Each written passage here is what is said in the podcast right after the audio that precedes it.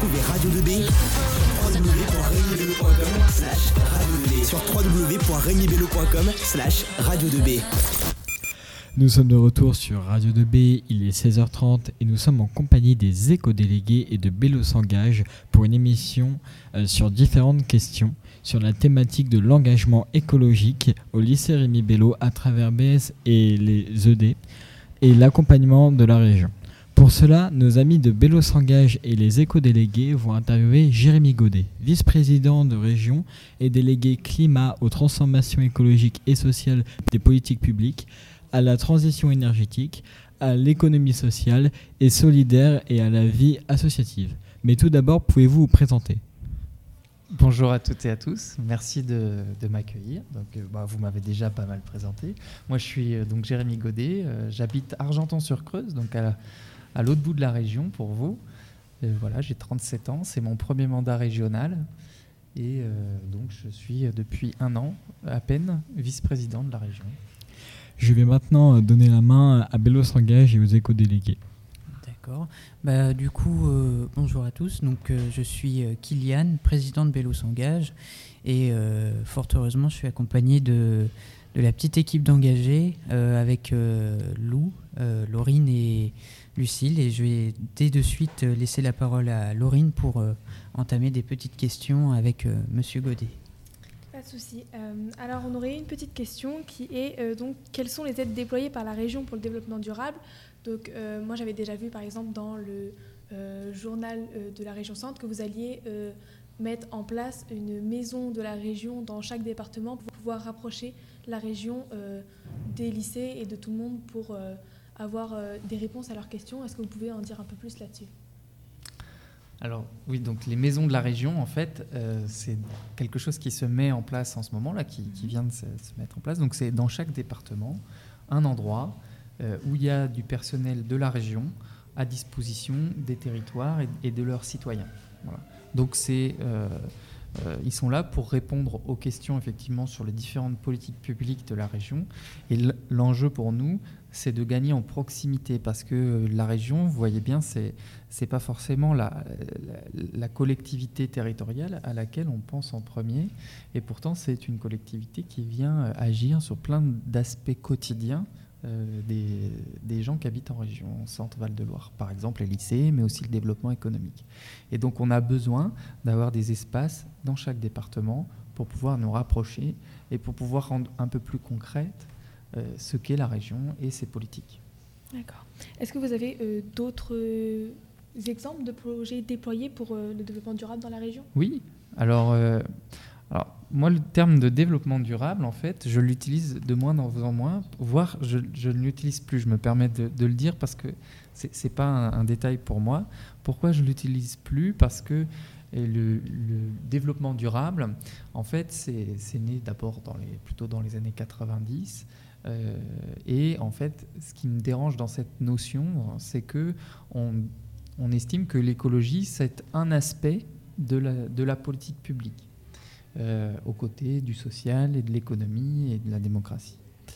Euh, et que, en gros, une politique publique, elle est intéressante quand elle est équilibrée entre les trois. Moi, je défends plutôt une autre option aujourd'hui, qui est plutôt celle de la transformation écologique de la société, et qui, euh, qui aborde les choses d'une manière un peu différente, puisqu'en fait, pour moi, l'écologie, ça n'est pas simplement un aspect de la politique, mais ça doit être le point d'équilibre de toute la politique. Et on voit d'ailleurs le rapport du GIEC, euh, le, groupement d'experts euh, sur le climat, euh, le dernier qui est sorti, là, le sixième, insiste effectivement sur le fait qu'aujourd'hui, toutes les politiques publiques doivent prendre en compte la question climatique et la question de la biodiversité. C'est-à-dire que l'écologie, c'est dans toutes les politiques aujourd'hui. Voilà. Alors, effectivement, je reviens maintenant à la question, parce que vous m'avez posé la question des dispositifs. Euh, il y a donc, moi, mon, job à la région, et à travers notamment euh, ma délégation, c'est de faire en sorte que dans toutes les politiques publiques, il y ait de l'écologie. Euh, je prends un exemple. sur les questions d'économie, il y a une compétence. la région s'occupe du développement économique donc on vient de créer ce qui s'appelle un cap transition écologique pour permettre aux, entreprises de progresser dans, cette, euh, dans la prise en compte de l'écologie, de la biodiversité, dans la façon dont ils produisent leurs services ou leurs biens. Donc ça, c'est euh, un nouveau dispositif qu'on met en place. Il y a aussi toujours dans l'économie un accélérateur des transitions écologiques où on vient accompagner euh, des entreprises aussi qui s'engagent dans leur propre transition, etc. Et je pourrais en fait vous, dé- vous développer beaucoup, beaucoup d'aspects. Je vais juste m'arrêter sur euh, un, une politique un peu emblématique de la région aujourd'hui sur les questions de transition écologique, c'est la COP régionale. Pourquoi je m'arrête dessus? Parce qu'en fait, elle vient nourrir tous les aspects de cette politique-là, euh, de, la politique globale. Et la COP régionale, c'est un processus de mobilisation de toutes les parties prenantes. Euh, donc on, mobilise à travers la COP régionale à la fois des euh, collectivités territoriales, des associations, des entreprises, des collectifs citoyens, etc. Et en fait, on vient leur permettre de travailler ensemble à comment euh, concrètement, qu'est-ce qu'il faudrait développer comme politique concrètement pour pouvoir engager la transition écologique en région. C'est un peu vite dit, c'est un peu rapide, mais c'est c'est c'est ce qui nous occupe en tout cas à travers la COP euh, tous les jours. D'accord. bah, en tout cas, on vous remercie pour cette réponse claire. Et euh, donc, on, a, aussi- on est aussi en compagnie de Lucille, qui est éco-déléguée, euh, et qui a aussi une petite question à vous poser. Donc, euh, est-ce qu'il y a des projets de la région en lien avec les éco-délégués?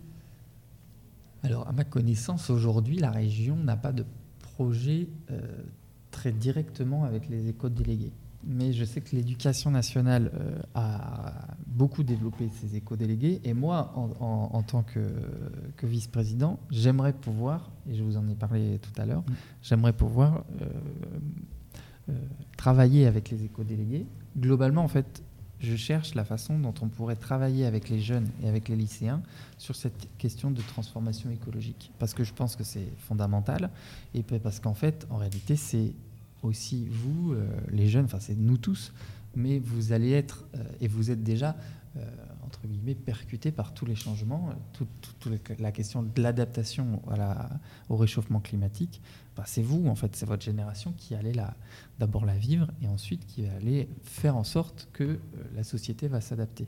Donc je, pense qu'il faut qu'on puisse développer bien plus de choses avec les éco-délégués. On a déjà une politique sur euh, les services civiques auprès de- de- de- des jeunes. On a un dispositif qui s'appelle le, service civique avec une centaine de jeunes chaque année euh, qui, font des, missions de service civique en lien avec la transition écologique, mais on pourrait aller encore plus loin euh, largement. D'accord. Donc, il y a cette part donc d'investissement en termes humains euh, de la part de la région dans tout ce qui est donc l'écologie et l'environnement. Et moi, à titre personnel, j'ai aussi une autre question qui est est-ce que la région a des projets en termes d'adaptation de ses infrastructures en général, donc pas seulement notre lycée, ça peut être euh, d'autres bâtiments, euh, d'autres types, pour les rendre un peu plus éco-responsables. Ah oui, c'est une, une des priorités de la région. Donc la région, euh, donc, euh, elle a aujourd'hui une centaine de lycées. C'est son plus gros patrimoine. Après, il y a aussi tous les sièges administratifs, etc. On a parlé des maisons de la région, ça c'est aussi du patrimoine.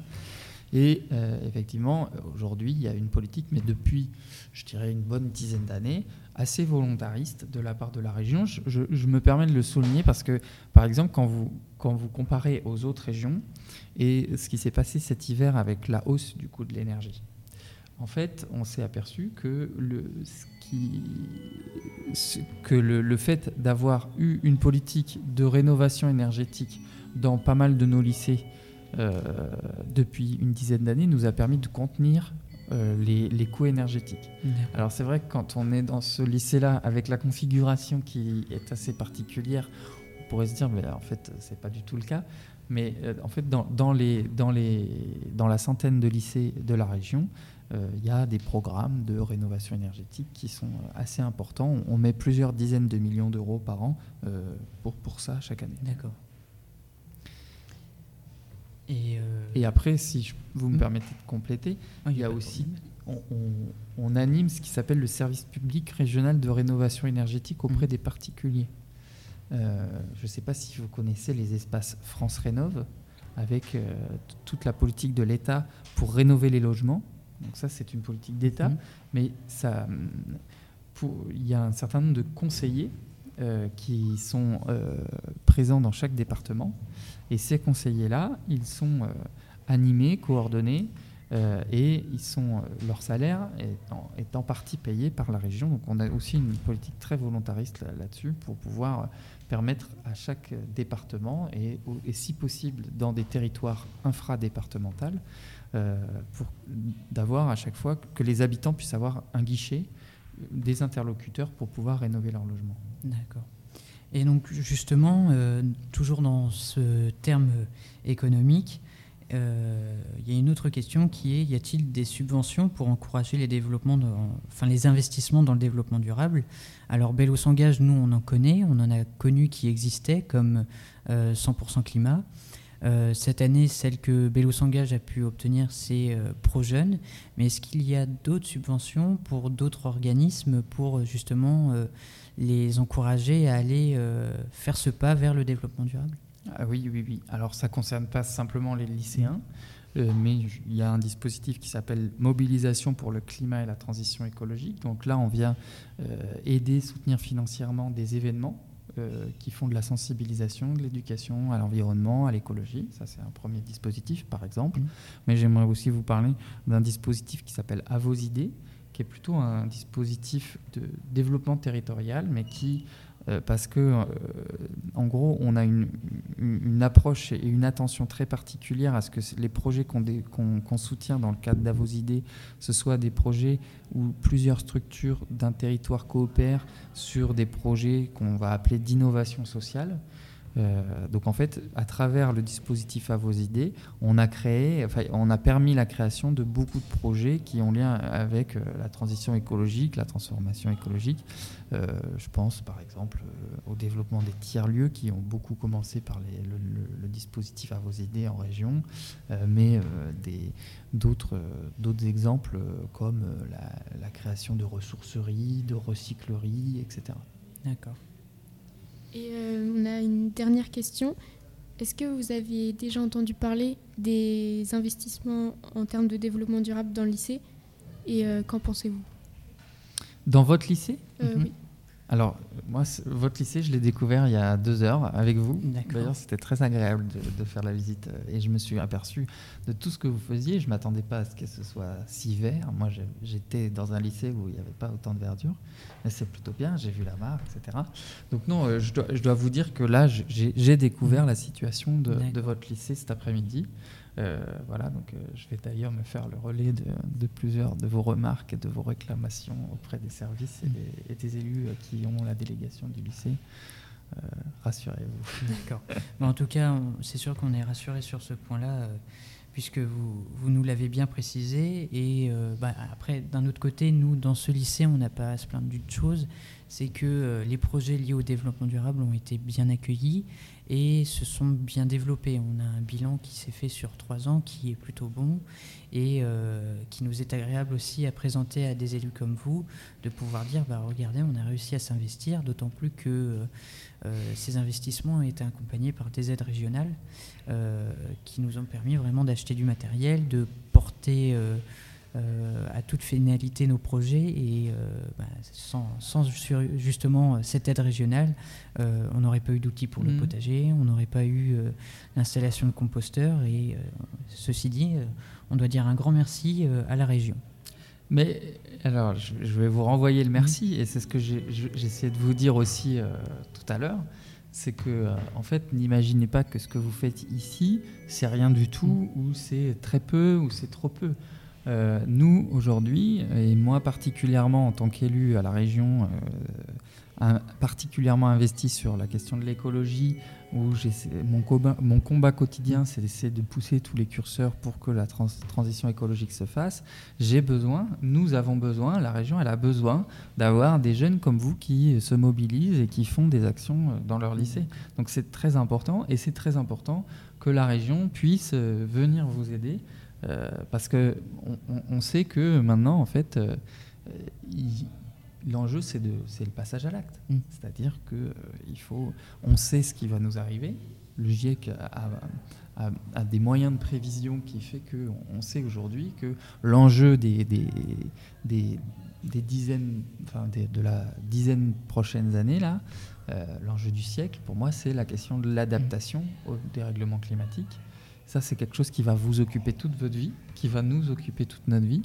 Et, euh, et donc, ça commence au lycée. Ça, ça commence au lycée. Voilà. Euh, pour rebondir euh, aux questions euh, des, de Bello s'engage, vous nous avez expliqué du coup ce que c'était la, la COP régionale. Mais euh, pouvez-vous nous expliquer les enjeux actuels de la COP régionale?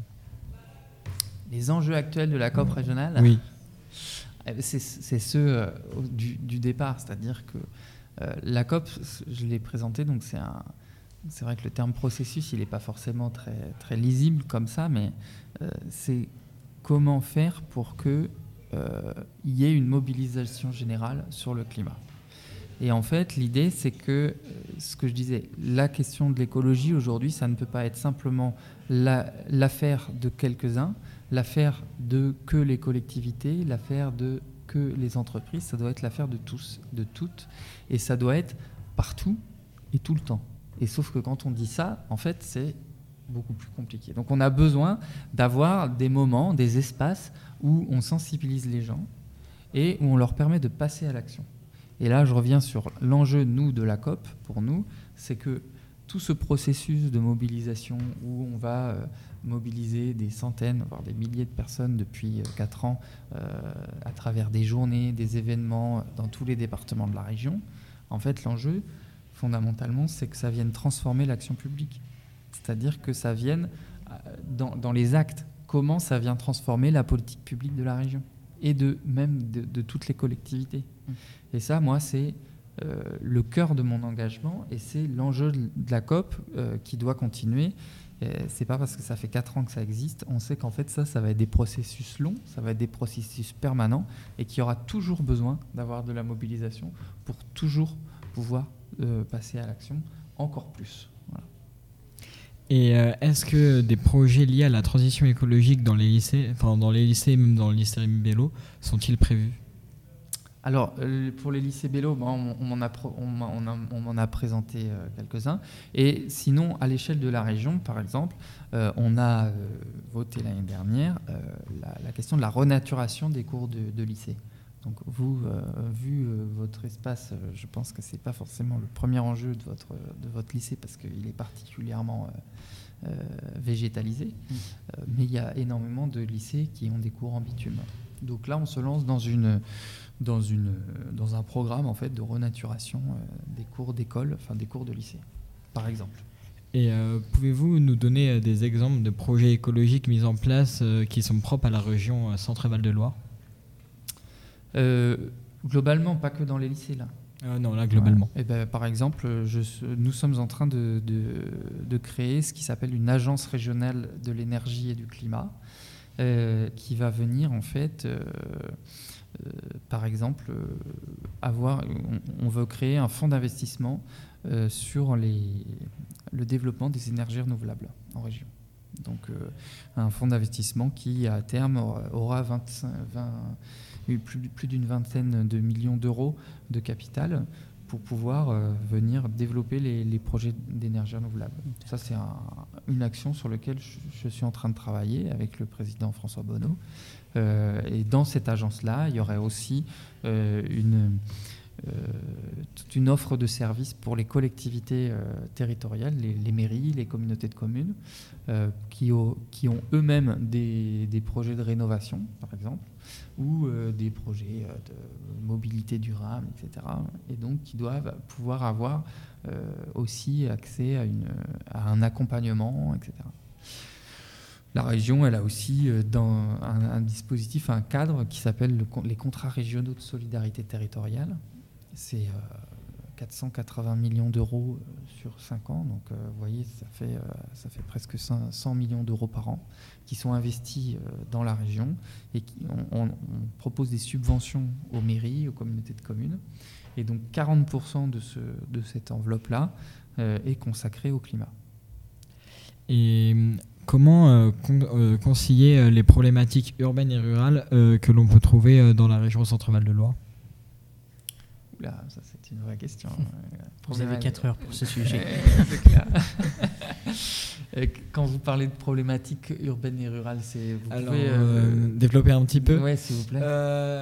Problématique urbaine et rurale, euh, parce qu'en fait, bah, il y, a, il y a une grande différence, parce que euh, la région Centre-Val de Loire, on est avec Orléans et Tours, qui sont bah, du coup euh, des, des villes bah, du coup très urbaines, et le reste euh, bah, du coup du- de la région qui est très très rurale. Donc, euh, comment euh, comment vous faites pour pour gérer euh, bah, les deux euh, bah, les, les deux cas en fait qui sont drastiquement différents? Alors, euh, la région Sainte-Val de Loire, elle est plutôt plus rurale qu'urbaine en, en- Oui. en fait. hein. Euh, C'est d'ailleurs une de ses caractéristiques, c'est qu'il n'y a pas de grande métropole. Alors là, je dis ça, je suis à Nogent-le-Rotrou, je dirais ça à Tours ou à Orléans, ils me diraient, mais si, nous, on est des grandes métropoles. hein. Mais en vrai, quand on compare à Bordeaux, Nantes, Toulouse, Lille, etc., bon, on s'aperçoit qu'on n'a pas de, de, de grosses métropoles. Moi, j'ai tendance à penser que c'est une, une vraie qualité. En fait, c'est vraiment une force. Parce qu'en fait, on a une- un réseau de petites villes qui euh, travaillent entre elles. Et ça, je trouve qu'en termes de modèle de développement, c'est beaucoup plus justement adapté à, euh, aux défis climatiques, écologiques qui sont les nôtres. C'est-à-dire qu'on n'a pas euh, des gros, des, les, enjeux de, on, a aussi des enjeux d'artificialisation, etc. Mais on n'a pas cet écrasement d'une grosse ville sur le reste du territoire.